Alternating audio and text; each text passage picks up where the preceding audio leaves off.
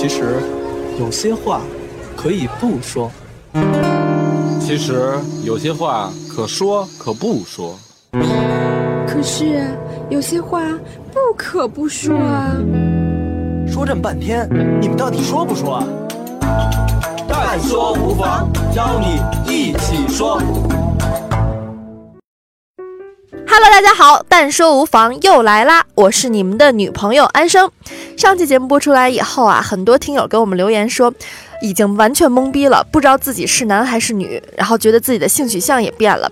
那么今天呢，我们还是接着上期的话题，聊聊大家很熟知的一些，比如说同性恋呀、双性恋这个话题。那么我们也请来了我的同行他他电台的两位主播，首先 Nathan 发个声吧。Hello，大家好，我是男主播 Nathan。嚯，这个声音真的是太性感了。Hello，大家好，我是男主播 Nathan。嗯，不好意思，还没有介绍我的时候，我已经忍不住了。来，Zoe，大家好，我是声音听不出男的还是女的的 Zoe。怎么会呢？那我是看不出男还是女的 Nathan。所以我们我们三个人其实都有点不太正常。呃，上次聊完那期节目以后，就真的是大让大家对性别这件事有了更深刻的一个了解哈。哎，你们俩先介绍一下你们俩的这个职业吧。啊、其实我们现在是属于也是网络电台主播，嗯有两个网络电台，嗯一个是自己的针对的用户群是九零后，嗯，叫做妖孽电台，大家可以去搜一下。两只妖孽，对对啊，我们比较妖孽。让朕服了你们吧。另外一个呢是他他电台，就是我们专门讲性别认同跟性别取向的这样一个电台，哦。是隶属于一个拉拉软件下面的一个电台。嗯哦，主要是讲女同是吧？对，对主要是讲拉拉，但是我们也会讲，嗯，所有的性少数群体对一些问题。是那所以，我今天就想跟你们聊一聊，就是其实同性恋，包括双性恋，其实这一类人群其实已经被大家所知道了。嗯，然后呢，可能大家现在多多少少还是会有一些偏见，但是可能也也也不像以前说那么的排斥呀，或者是觉得特别变态呀，或者是一种很不开放的心态。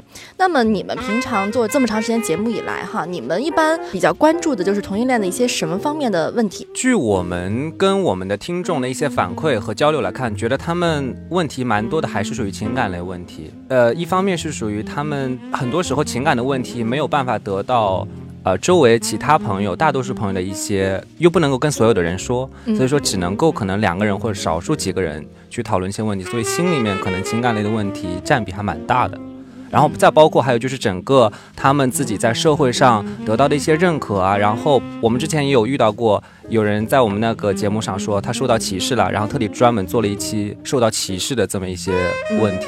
嗯我觉得女孩子是不是还好呀？呃，女童可能比男童更容易受到大家的接受。呃，大家可能都觉得说两个女孩子拉拉手呀，或者是好闺蜜啊，嗯就是动作举止会很暧昧，好像没有什么。但是觉得两个大老爷们儿在一起卿卿我我，有点恶心啊。这个其实我们有讨聊过过。这个问题，对，大家更是接受女同性恋这种现象，其实不是说接受，嗯。而是说忽视。有一个问题，有一个问题是这样子的，我们之前有采访过很多直人，嗯。就是他们并非这个群体的，他们对这些人的看法，嗯。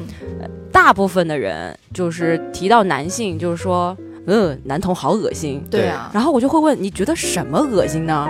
呃，你是觉得两个人大男人手牵手亲嘴很恶心，嗯。但是其实问到最后会发现，大家其实觉得恶心的就是两个人捅菊花这种动作，他们会觉得恶心。哦，我突然想到了一个啊会不会段子啊，会不会尺度有点大是吧？不不不，有一个段子啊，就是说说上帝明明给了你一个枪，让你打啊枪使的，结果你非要用来搅当做搅屎棍。对对对对对，但是没有没有人规定要干嘛，就异性恋里面也会有后庭的肛交肛交这样这样一个体位也是一样的。那大家会觉得女生可能两个女生在床上的画面会很唯美吗？会会大家普遍会认为两个女生没什么，而且包括他觉得两个女生躺在一起根本就不会有性生活。嗯这其实女生拉拉之间的性是被大多数人忽视的。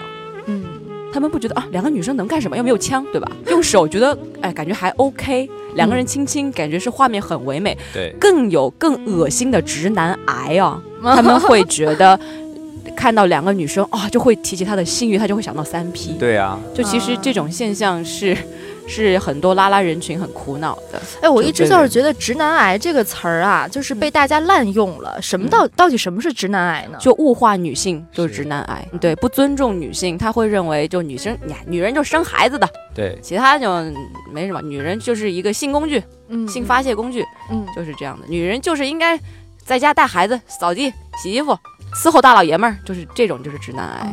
然后刚刚那个问题啊，就是 Zoe 有讲到是属于对于女性的忽视嘛，嗯。还有另外一个问题是中国一直到现在为止，呃，整个人类社会吧，还是男男权社会，现在为止，对。所以很多不是 LGBT 人群里面的男性，他会觉得，嗯，因为那些同性恋男生跟男生会导致他们作为男人的尊严和男人的面子会因为他们而降低，所以他们就更加讨厌啊！你不要两个男人搞在一起，然后搞得我们男人的这个面子都被你们整体拉低了，对，他们也会更讨厌。因为同性恋会披上娘娘腔的这样一个一个等号，就是一个标签。我。认识的 gay 的朋友都很娘，嗯。我都在想，是不是所有的 gay 都很娘？不是，其实不是的，有一些娘娘腔并不是 gay，有一些 gay 他他也不娘娘腔。直男还要 man。对啊，啊，我又想起了一个段子啊，就是 一帮段子手，一帮 T 和一帮 gay，然后一块、嗯。一块去酒吧玩，然后结果酒吧啊失火了，然后结果是那帮 T 把火给灭了，然后那帮 gay 就说啊怎么办啊，天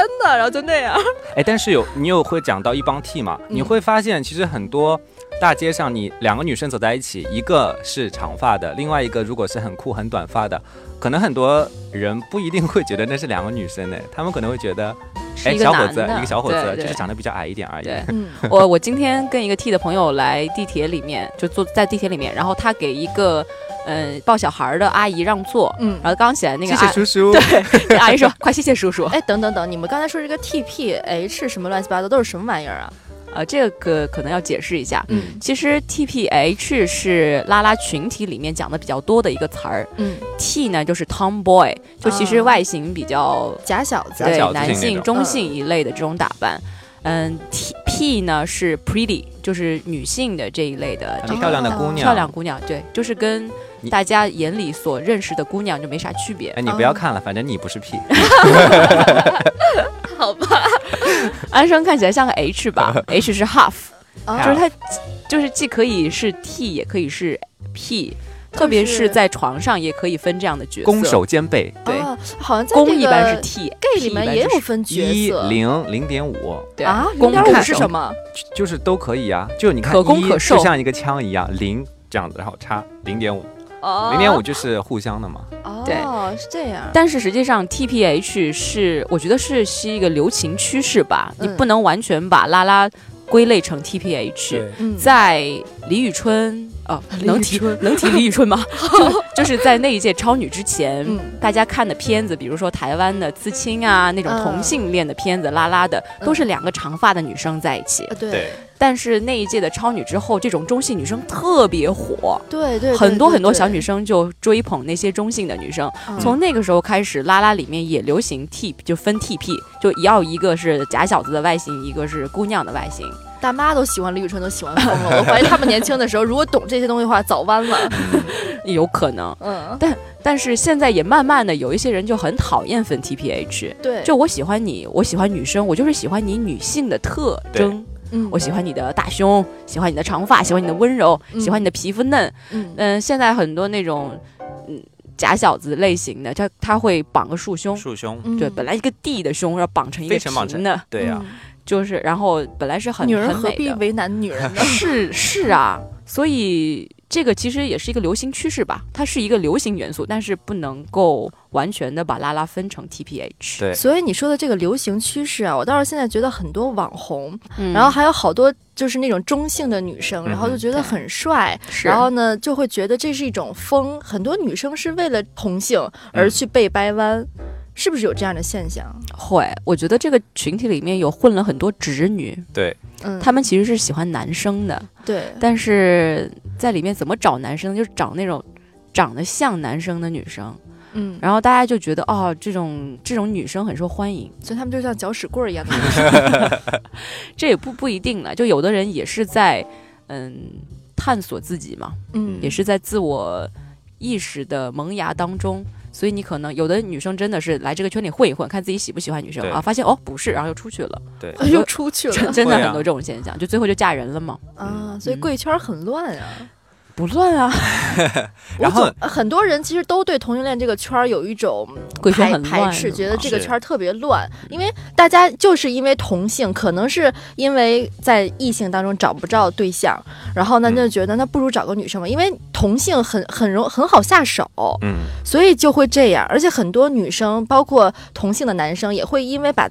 朋友掰弯作为一种、呃获胜心理，会觉得说啊，我掰弯了一个直男，嗯。我掰弯了一个直女，会觉得这样很嘚瑟，很炫耀。我想强调一点哈，就是真正的直人是掰不弯的，怎么讲？就是你如果真的是喜欢异性的话，嗯。你不会对同性产生长期的。身体上跟感情上的吸引的，对，一旦是你对同性产生了身体上或者是心理上的吸引的话，嗯。你至少是一个 bi 对 bisexual，就是就是双性性恋。哦，对，嗯。那这个双同性恋、双性恋这些东西都是天生的吗？呃，嗯现在整个科学家一直在研究，现在的话没有一个具体的最权威的人说就是这个、呃这个先天还是后天的。对但是现在大多数的理论都会支持是先天会有基因去影响，然后结合后天你所成长的环境，包括你接受的。这个相关的一些文化和信息，然后会导致你最后的自我认知的整个过程，会让你自己去探索。可能更偏主流的文化应该是偏先天加后天，然后先天肯定是至少对于你的呃性性别自我认同是有影响的。嗯，但是我不太赞成很多呃同性恋哈，嗯。他会跟别人解释的时候，他会说啊，这是我基因决定的，这是天生的，改不了。是。这是听起来会有一点无奈，但实际上我不太赞同他们去用这种说法去说。我觉得你喜欢的人，或者是你喜欢自己的什么样子，其实是每个人的选择。我觉得对，这个是每个人的自由。我选择喜欢男生，其实是我的自由。嗯别人无权干涉。一旦是你把这个问题完全的归于先天因素的话，其实科技这么发达，就其实是可以被治愈的。嗯你基因哦，你 DNA 出现了问题，我修改你的 DNA，对啊，可以。那这个种类就灭绝了。但是不是关于 DNA 的问题，我们就是像比如说同性恋或者是双性恋，甚至是 transgender，其实 transgender 是什么东西？transgender 是跨性别，跨性别。哦对，像金星，哦金星姐她就是属于跨性别，像我，啊开个玩笑，你暴谁露了。谁知道呢？嗯，谁知道？就是他们属于性少数群体嘛。嗯我们讲的不是说生理有缺陷，嗯并不是说我心理上有什么疾病，生理上有什么缺陷，而是其实是一个自主意识的萌芽。嗯我想要喜欢同性，我想要喜欢异性，或者是我我本来是看上去是一个我的生生理生殖器是一个女性，但是我想要成为一个男人，嗯其实这都是个人的自由。嗯嗯嗯，那这个很多同性恋其实不敢出柜哈，嗯他就是不敢让身边的人知道，嗯其实压力还是很大的。挺大的。非常大，嗯，然后那你们怎么看待出柜这件事儿呢？我们其实作为我们本身是支持这个 LGBT 性少数群体的主播来说，我们是鼓励出柜的，因为只有越来越多的人出柜，越来越多的人去敢于表达自己是自我认同，那整个可能异性恋、同性恋、性少数群体才能够和谐的共存下去。那越是不敢出柜的话，就可能导致，比如说他采取别的方式行婚啦，嗯，骗婚啦，或者是一辈子不结婚了。嗯这样子的话，其实对于他自己个人的情感、婚姻，包括生活来说是不利的。那于此来啊，然后再接下去对他以后的生活的话，也不会幸福下去。所以我会觉得，我们应该是鼓励出柜为主对，反对行婚。对，但是我身边有很多就这个圈儿的朋友吧，他们在出柜的时候会遭到父母非常非常非常是强烈的反对，是，就是你变态吧，说就是就是会哭着，然后说要你要真的找一个同性恋回来的话，我就死给你看。我死给你看，我跟你断绝父母关系。嗯其实这样的话，双方其实心里都很难过。是是但是怎么去摆脱这样的？没有办法吗？办法其实是有的，就是我们有采访过很多很多即将出柜、没出柜和已经出柜的朋友们，嗯有了解到他们真的是很多苦衷。嗯嗯，也发现，在我们爸妈那个年代的人，其实了解同性恋的这个知识还是非常非常少的。嗯因为的确，九七年同性恋他才，呃，去罪化化。就九七年之前是是流国内去罪化国内对中国，他是呃九七年之前还是流氓罪，是要坐牢的。对对你同性恋是要坐牢的。九七年我们已经出生了，其实，哦对，然后到零一年的时候好像是、嗯那个时候才非非去病化，就是在精神疾病的条例里面才把同性恋这这一个呃选项给去掉，嗯，就同性恋不再是有精神疾病。天哪，我都不敢想象。但是你，但是大多数爸妈不知道，所以我们采访的很多朋友，爸妈第一反应就是来给你预约了北京什么某某医院啊，对对。上海什么什么医院去看一下。心理医，生、精神医生精神医生去看一下。包括现在北京也有呃去年吧报道了有几家专门治疗同性恋疾病的，还在那里说，他怎么治呢？天哪，电击。啊，对，就是用精治疗那种精神疾病的，就电击，就是用电去很痛苦的干扰你的大脑和思维，然后让你就是没有办法，你没有办法去抗争很多事情，那你只能乖乖的服从了。对，但可能没有用的，你没有用其实。又回来了。世界上到现在为止没有一例是被治愈的同性恋，对，一例都没有，从始至今但是不得不说的是，其实很多人都认为同性恋是一种病。是、嗯是，我们有很多采访过很多直人，他们就是这样说的，嗯，嗯，有包括四十多岁的，他们会觉得好恶心。然后是有病，他们是有生理缺陷吧？他们是心理有问题吧？嗯之前他们是单亲家庭吧？啊，被男人甩过吧？被女人伤害过吧？他们还才会导致他们变成同性恋，嗯都有各式各样的误解。嗯，这些误解其实都来来源于不了解。不了解，对，偏见来源于无知。是对于那些想要出柜但是有压力很大的那些人来说，我建议是你出柜其实是件很难的事情，对，所以你需要去做很多功课。你把它当做一个难题去攻克的话，你需要做很多准备。是首先，你自己有没有真正的自我认同？嗯有没有为你的身份而没有不舒服？嗯嗯、你知道自己一定是正常的，别人说你不正常是别人不知道，然后并且为你的身份感到骄傲。首先这一步，很多人其实没有做到。对，嗯因为我们刚刚这里所说的自我认同，其实是有几个不同的阶段阶段的。是第一个是属于我知道自己是性少数群体之一，嗯然后其次是我知道我自己是谁以后，我要去了解这个群体，嗯它是什么样的特性嗯，然后知道了之后，我再要去看我是不是。融入了这个群体，或者说我甚至为我自己的身份感到骄傲。不然的话，如果我仅仅知道我自己是同性恋，然后我明知道大家都觉得我有病，然后我去跟他说了，我自己都不了解同性恋这个群体，然后我也没有做过什么调查。嗯当人家问到我的时候，我无言以对的时候，那我自己可能就反而给我自己带来了更多的压力。是就是所以说，这个自我认同是属于分很多个阶段的。嗯那这是这是其一，然后呃，除了刚刚 Zoe 讲的之外呢，还有是出柜的话，它会就像解难题的话，有一步一步的步骤嘛。嗯。你当你自己了解了之后，我们一般还是现在年轻人会鼓励你，至少是先跟自己周边的密友嗯。先讲一讲，因为现在年轻人相对来说开放程度度会更多一些。对。一般不太建议直接第一个就去找家长，因为嗯父母首先他们接受程度不是那么的高，嗯其次是他们毕竟是我们身边最重要的人，嗯一般往往他们可能直接跟我们产生矛盾的话，对我们自己心里的创伤会更大一些。然后还有一个很重要的就是，很多年轻人他在出柜的时候，往往把出柜就想成了跟。周边其他职人的一些对立，所以他们可能有点过分的去突出了这个矛盾化，而没有反过来想一想，哎，那我为了去更好的出柜，我应该做到什么，让他们对于我的一些担忧去解，我可以去正面给他们看，这是我可以解决的。比如说我经济上面，如果说我能够很好的照顾我自己，或者说经济独立，很多家长就会觉得你你拉拉两个女生在一起，你以后怎么灯泡坏了谁修啊？你这个工资你没有男人挣男人挣的高，你怎么可能生活在？你怎么能够幸福呢？就他们会有这样的担心嘛。但是如果说你自己提前能够有经济上面有独立出来，然后很幸福，正面给他给他们看，他们其实也是能够理解的。最后，但是很多朋友吧也没法理解，他觉得你就是没有体，你没有跟男生交往过，你怎么能知道说男生不好呢？嗯，然后你你的很多呃对男生的理解，比如说觉得男生是很渣呀，或者说男生是很不负责任，他可能有的时候让你怀孕了以后就不负责任的跑了。然后很多女生就觉得说，正是因为这样，男生是这样子的，所以跟女生在一起会很安全。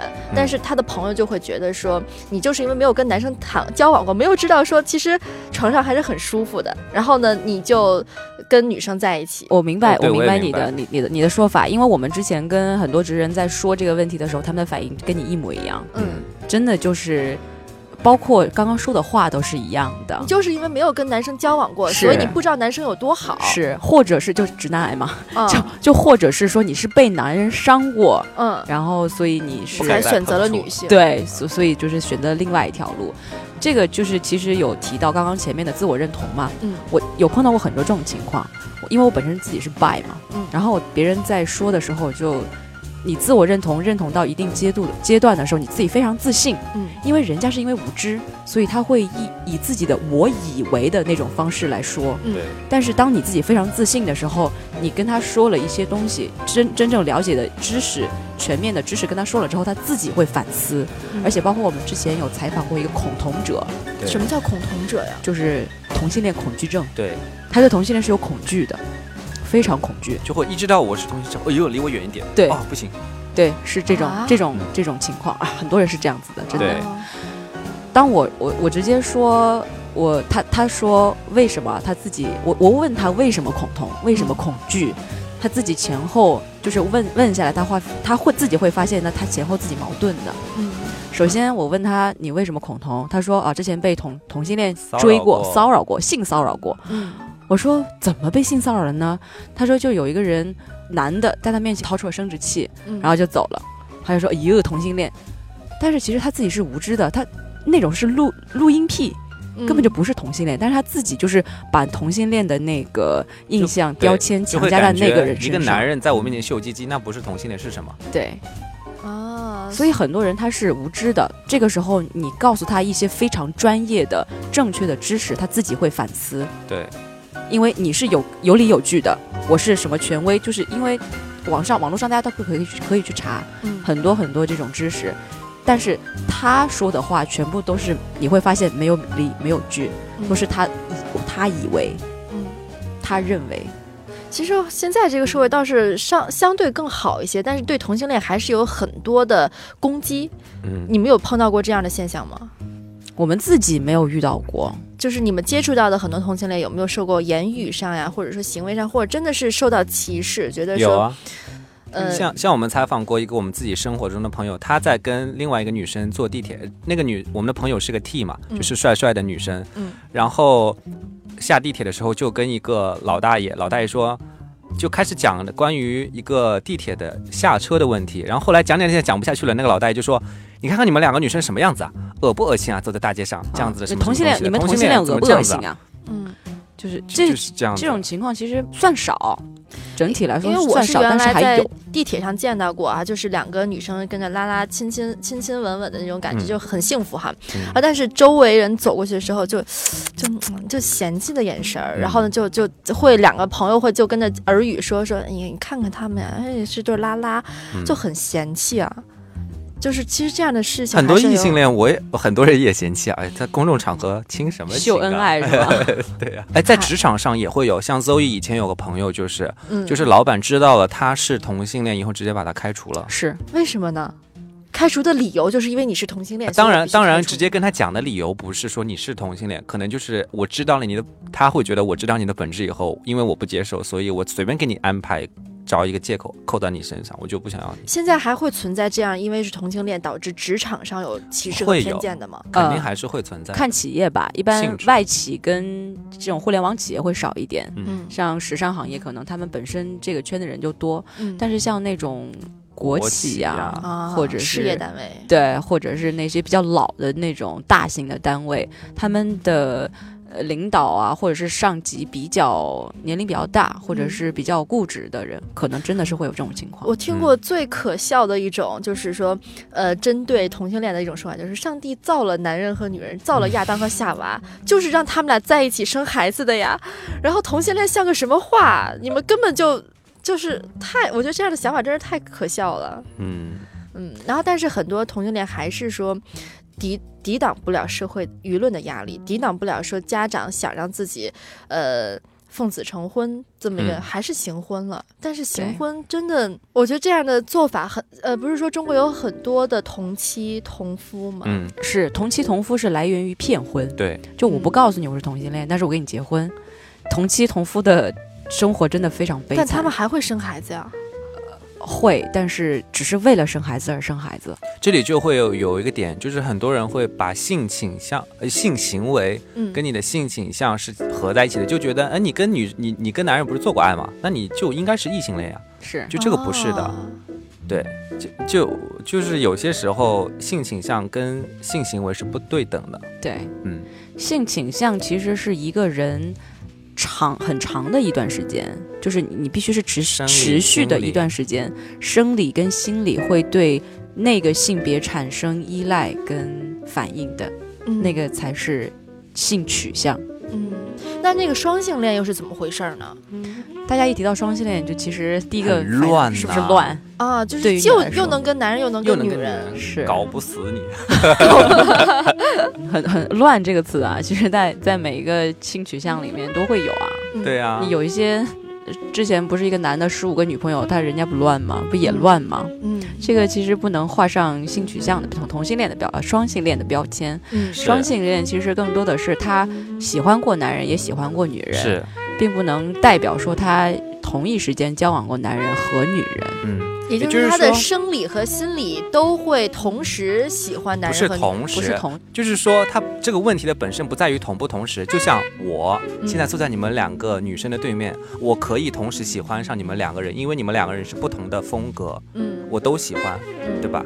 这个跟这个就是单呃异性恋、双性恋跟这个没有关系，而是在于双性恋包括泛性恋，他们在选择对象的时候，不是以你首先是男的还是女的哪种性别而告诉我自己我要找什么样的人。对，他会他会遵从自己内心的感受。哎，我今天正好碰到你跟两个人，然后哎，我对他们好像都有感觉，嗯就是以感觉取你这个是在解释乱是吗？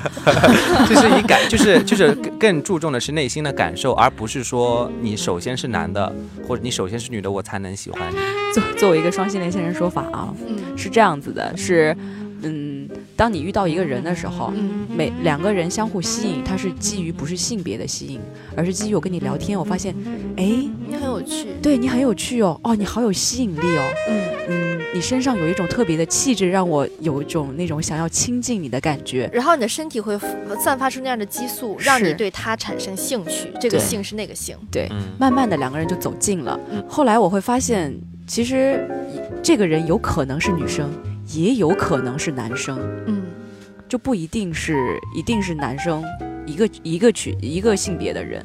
就我发现，哎，这种女生、哦很喜欢，哦，好想跟她靠近，嗯然后可能会跟她在一起，嗯然后之后分手了啊，这段恋情失败了。嗯下一段我遇到了另外一个人，啊，这个人好棒哦，我觉得哦，真的是我要找的那个人啊，这个人是个男生。嗯嗯所以在我们在两个人相互吸引的时候，我不是以你的性别啊，你是女生，呃你 pass，哦、男生 OK，我来我来做这样的一个亲近，并不是这样子的，嗯而是更多的是看两个人真正的合不合适。那性别的话，就放在后面再去考虑了，嗯，就根本就不把它论为纳纳为一个标准之一。那我其实好像觉得双性恋可能更会容易接受开放式关系，对不对？嗯因为你又能够接受男生，又能接受女生，然后你也会不会希望说同时能够拥有男生或者是女生？不会，这个开放式关系，我觉得看人，不是看性取向。是哦像像我是属于我一定要一对一，嗯不管你是男生还是女生哈，我可能现在跟女生在一起，可能现在跟男生在一起，嗯，就我一定要是 the only one，我这其实是你们的恋爱观的一个问题，对，这个是每个人恋爱观的问题，不，嗯，双性恋取向没有没有关系。是没有关系。双性恋里面可能会有在做开放式关系的，就是处于这个关系的人异性恋但是在异性恋里同性恋也有，也有的，对，都有。都有。这个是每个人的恋爱观，真的跟性取向不能够去画上对等的标签。是，嗯，对，因为你们现在在做这个他他电台哈，你们也接接触到各种各样关于同性恋方面的情感问题。嗯那有没有什么让你们会觉得很触动你们的东很触动，或者是很让你们觉得不可思议也好，或者最让你们印象很深刻的事情有没有？因为我觉得你们好像天天接受这样这样一类的情感问题。很深刻的啊。嗯，嗯，刚刚在我脑海里闪现过的是 有五六七八十个女朋友的渣体，渣替，哎这样的渣 T 都是怎么想的呢？就是那那你可以问啊，那那种渣男也有很多对那种有三三四十个、五六十个女朋友的渣男，他们是怎么想的呢？我是觉得可能男女吧，哎，可能这也是我自己的一个偏见。我觉得男女还稍微好，但是作为同性来讲，你为什么要欺负你的姐妹？你为什么要欺负你的兄弟呢？就是你同是同是女人，为什么要难为自女人呢？所以我就不能理解渣 T 和那些渣 gay 什么之类的，这是什么样的一种所以？你就能够理解我作为一个男性，我我我欺负你是吗？我好像跟他侄女侄女 F 你了。然后还有另外一个印象比较深刻的是，有一对听众在我们那里面去呃去抛出了他去跟他的 partner 在美国呃结婚的结婚证。啊，有说啊，我们终于结婚了，希望你们以后能够勇敢的走出自己的路，然后祝天下有情人终成眷属。那所以说，中国什么时候能开放到那个程度？你们现在了解到的同性恋的现状是怎么样的？呃，就从法律的角度上来说，现在全世界整个是有二十二个国家跟一个地区是成和呃同性恋婚姻合法化了。嗯然后在亚洲的话还是没有的。台湾这边的话呢，现在是开始有呃可以去民政登记登记这种。就是说是重大就是同性伴侣，这主要呃好处在哪呢？就比如说签字的时候，你重大事故手术，我有权签字作为你的生命的伙伴。就是台湾这块是在整个亚洲目前是做的最好的，嗯，那整个亚洲这块还是有很远的路要走。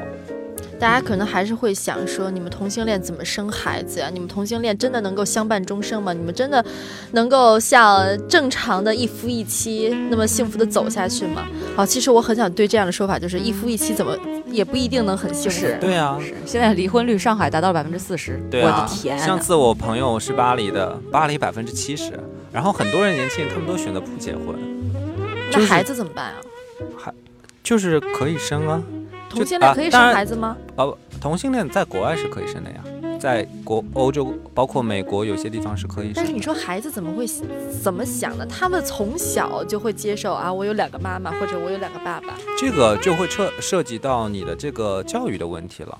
嗯，这个本身跟孩子是不是能够接受，我觉得没有本质的联系。如果说你生在一个大家都对于同性恋没有什么问题的一个环境里面，那孩子自然而然不会觉得他有什么怪异，或者说受到歧视。而且很多呃，现在美国不是有很多同性恋家庭会领养孩子吗？嗯，嗯，有很多有跟踪调查跟样本研究是同性恋家庭的孩子，就是长出来的孩子不一定是同性恋，而且大部分都是异性恋。他们怎么生孩子呢？他们要不领养，就国外是可以领养的。啊，要不然就是呃，女生的话是代孕，呃，不是，男生的话是代孕，女生的话就是、嗯精子精子库，借个精子来。对，精子库不是隔壁老王的啊。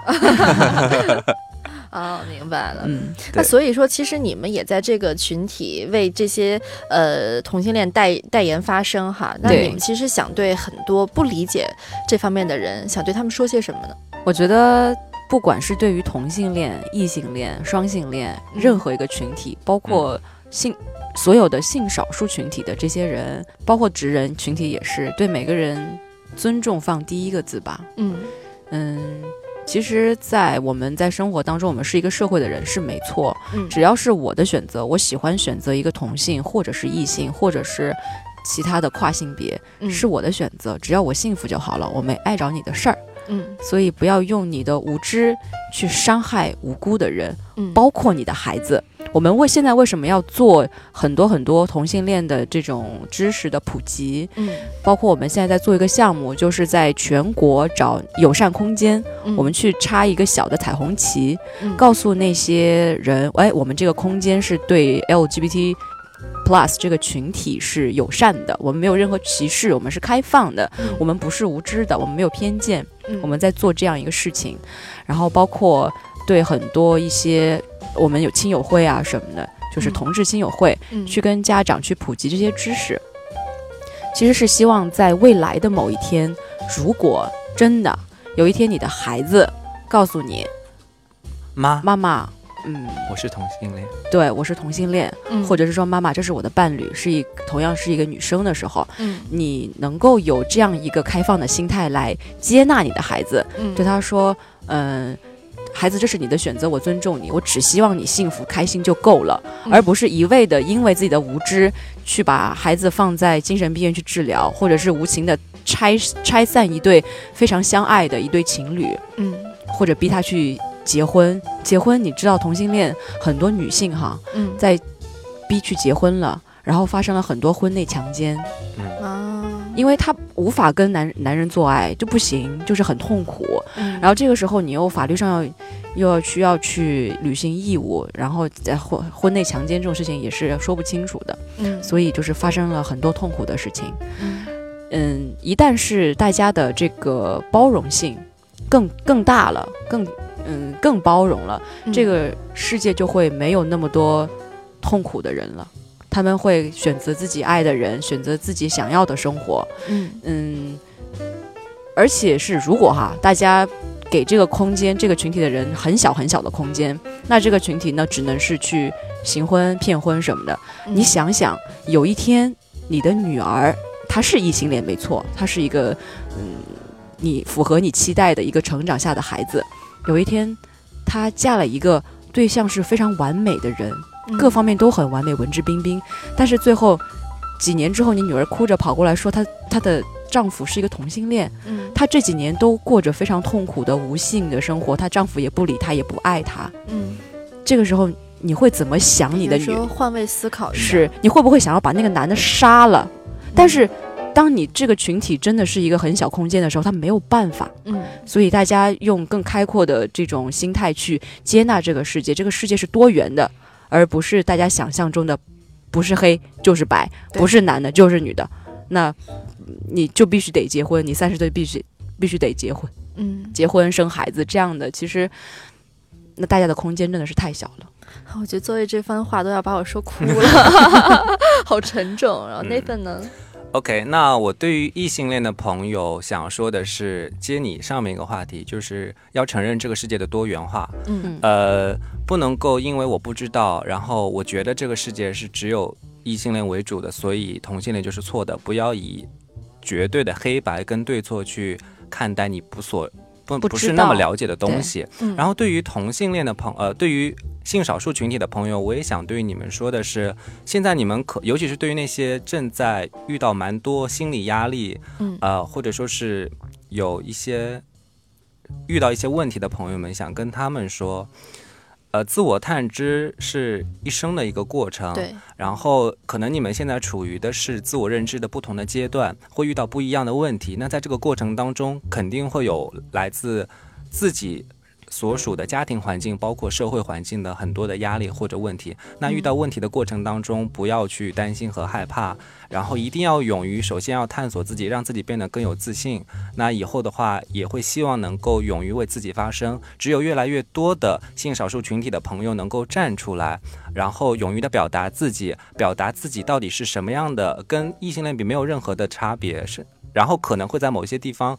可以更优秀，也可以很强的时候，那相信呃异性恋也会更了解同性呃性少数群体的朋友，嗯然后可能整个大家大家在一起沟通交流的时候也会变得更好，然后人类发展的会更加和谐。我觉得我们结尾好正能量啊！站在宇宙中心呼唤爱是吧？你是对，其实我就是想说，因为不要认为你身边那个人跟你不一样，他就是个变态，他就是个奇葩。是我希望将来有一天没有多数和少数这么一个概念，嗯就是所有的性取向、所有的性别认同都是存在并且合理的。嗯就说不会认为这一撮人是少数人体，我们就要为他发声代言，没有这个现象了，因为嗯大家都是很公平、很很自由的去去去追求自己的爱人。是嗯，对那好吧，那我们今天这期节目就聊到这里吧。然后对这方面话题更感兴趣的朋友呢，可以去关注他他电台哈，对是在喜马拉雅还有网易云音乐，网易云音乐音乐啊就去收听吧。今天的节目就到这儿了，拜拜喽！拜拜拜拜。拜。哇，好骚啊！